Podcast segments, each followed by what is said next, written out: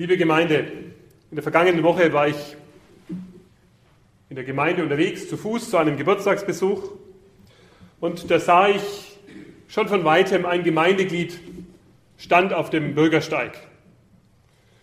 Wie es sich gehört, ich grüße schon von weitem. Leider keine Reaktion. Ein wenig musste ich mich in, in mich hineinschmunzeln. Ich kannte den Mann, ist ein freundlicher und zugewandter Herr. Aber er war ganz vertieft. Er las mitten auf dem Bürgersteig in einem Buch. Ganz gesammelt war er. Ganz genau hat er hingesehen. Ich bin an ihm vorbeigelaufen. Ich dachte schon, bleibst du stehen und sagst es nochmal. Aber dann dachte ich, ich will ihn nicht stören. Es ist vielleicht etwas Privates. Was war das für ein Buch? Das konnte ich gut erkennen. Er stand nicht vor der Kirche, sondern direkt vor einer Bank und las in einem so durchlöcherten, also entwerteten Sparbuch. Vielleicht hat er mit einzelnen Buchungsbewegungen Erinnerungen verbunden. Vielleicht eine große Anschaffung, ein Auto, die neue Couchkandidatur damals. Wer weiß, was sich da für Spuren finden in diesem Sparbuch. Vielleicht eine schöne Reise. Oder er war auf der Suche wo ist das Geld über die Jahre mehr und wo ist es weniger geworden? Ob es wohl wert war zu sparen oder ob das, wofür er das Geld ausgegeben hat, es wert war, das Geld auszugeben. Ein anderes Gemeindeglied kommt mir in den Sinn. Vor einiger Zeit zu mir sagte, ach, mein ganzes Geld hilft mir jetzt nichts. Wenn doch nur die Diagnose lauten würde ohne Befund, Sie sind gesund, geheilt, ich würde so gerne auf das alles verzichten. Paulus schreibt aus dem Gefängnis. Zeit, Bilanz zu ziehen. Eine ganz persönliche Bilanz ist es, die er weitergibt. Eine große Neubewertung hat in seinem Leben einmal stattgefunden.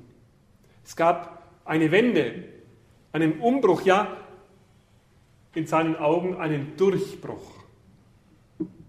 Von da an, so schreibt er es sehr deutlich und eindringlich, von da an zählten die Dinge, die ihm früher wichtig waren, nicht mehr. Sie waren ohne Bedeutung, ohne Wert, im Gegenteil, sie waren ein Hindernis. Sie waren ein Schaden, eine Mauer ohne Fenster und ohne Tür zum Licht. Paulus verwendet da noch deutlichere Worte als ich.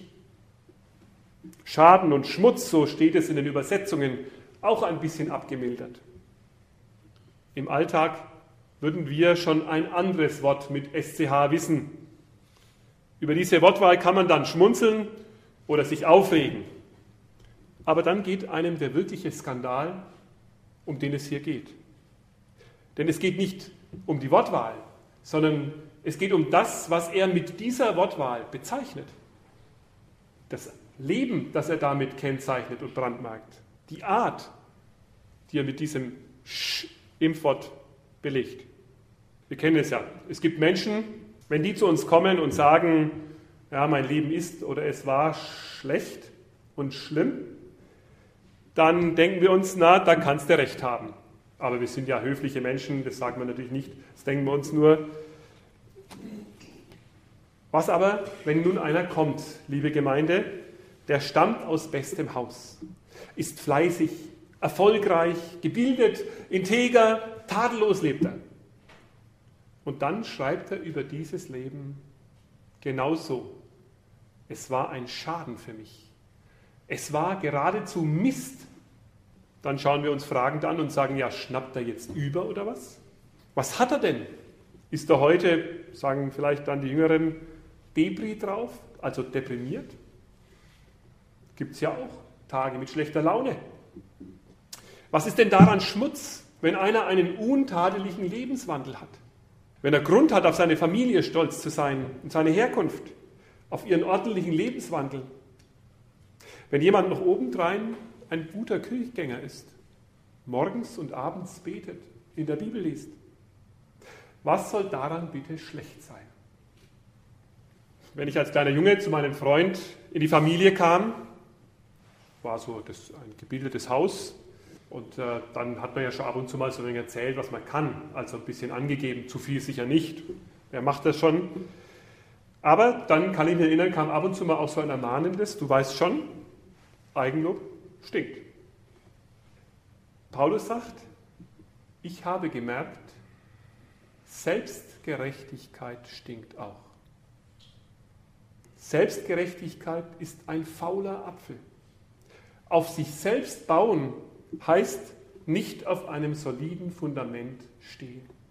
Wer Gott seine eigenen Leistungen vorhalten kann und vorhält, der überschätzt sich, der überfordert sich gnadenlos.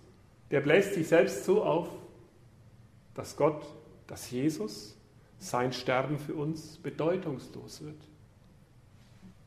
Aber schlimmer als das alles, dem entgeht etwas Entscheidendes. Das Entscheidende überhaupt. Dem entgeht die heilsame und wohltuende, dienende Liebe Jesu. Die zu erfahren, entgeht Menschen, die selbst gerecht sein wollen. Ihr erinnert euch, Petrus sagt zu Jesus, nein, Herr, das sei ferne von dir, dass du mir die Füße wäschst. Dafür bist du dir doch zu schade. Und Jesus antwortet, lass es jetzt geschehen. Habt ihr das schon entdeckt in unserem Glauben? Dass es die dienende Liebe Jesu gibt, die wir einfach geschehen lassen müssen über uns, die wir annehmen, für die wir offen sein müssen? Ich meine, wer das nicht erfahren hat, wer das nicht zulassen kann, dass Gott ihm liebevoll in Jesus dienen will, der hat das Evangelium, die ganze gute Nachricht verpasst und noch nicht verstanden. Ja, dem geht das Wichtigste und das Schönste des Glaubens noch ab. Und wenn ihr das versteht, dann versteht ihr auch, warum Paulus in unserem Abschnitt Folgendes schreibt. Ich lese es uns einmal mit einer neueren Übersetzung, der neueren Genfer Übersetzung.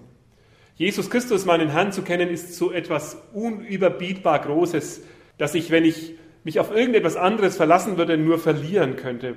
Seinetwegen habe ich allem, was mir früher ein Gewinn zu sein schien, den Rücken gekehrt. Es ist in meinen Augen nichts anderes als Müll.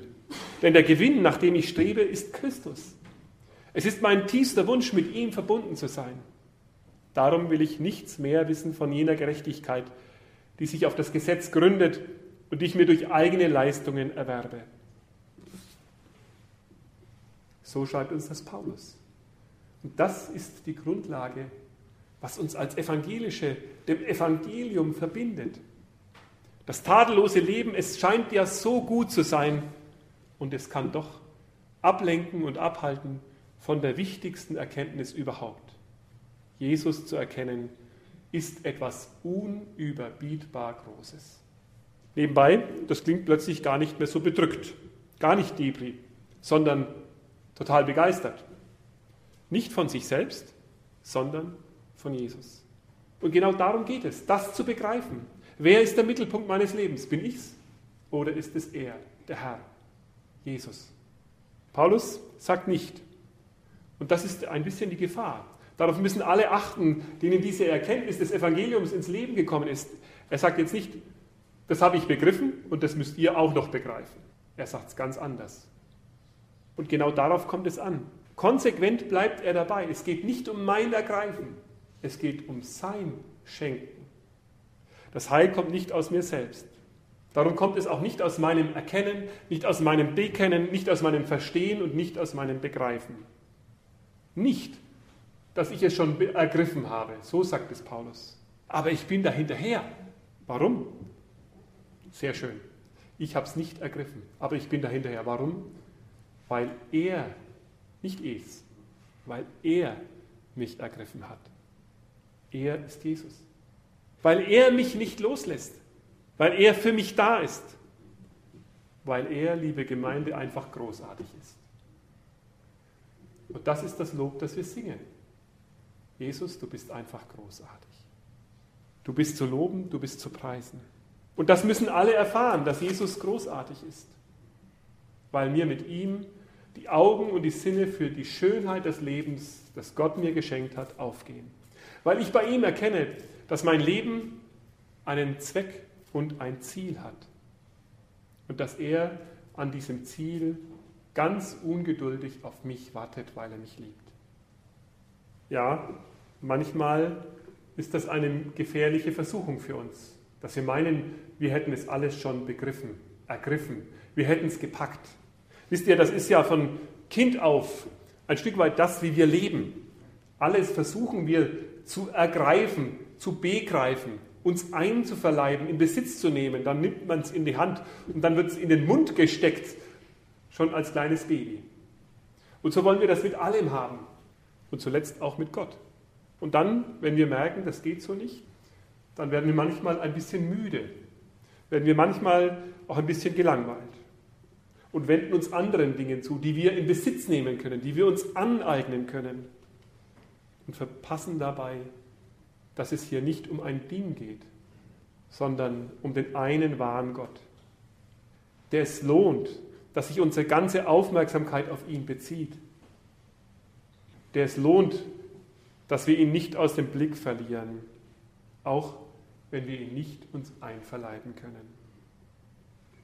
Darum, so schließe ich, tröstet und ermahnt uns unser Abschnitt zugleich, so wie Jesus es zu Petrus sagt. Lass es jetzt gut sein. Auch wenn du es nicht voll durchsteigst, wer Gott ist. Wenn du es nicht begreifst, wenn du ihn nicht ergriffen hast, lass es gut sein. Lass mich dich ergreifen. Du kannst mich nicht tragen, aber ich werde dich tragen. Das ist der Trost. Und die Ermahnung, die der Paulus deutlich ausspricht, ist, ich jage dem nach. Also das will ich nicht aus den Augen verlieren. Man kann ja auch müde werden, so als Christ, naja, Gott macht alles, dann brauchen wir uns nicht weiter um ihn kümmern, oder? Aber so nicht. Dem jagen wir nach. Daran halten wir uns, darauf besinnen wir uns. Dafür kommen wir sonntags in die Kirche, so wie er es tut. Wir sehnen uns danach, wir strecken uns nach ihm und jagen dem nach, der uns ergreift. Zum Schluss ein Bild. Wir kennen das. Der Vierjährige kommt und sagt, und jetzt nehme ich mal den Vater, die Mutter auf den Arm und er meint es ernst. Und wir schmunzeln, alle Beteiligten, alle Zuschauer wissen von vornherein, das schafft er nicht. Aber wenn der Vater und die Mutter den Vierjährigen auf den Arm nimmt, hochnimmt und trägt, dann spüren wir alle, jetzt wird's gut. Was auch immer vorher war, jetzt ist es gut. Und so ist es mit unserem Gott. Er liebt uns. Er trägt uns, nicht wir ihn. Amen.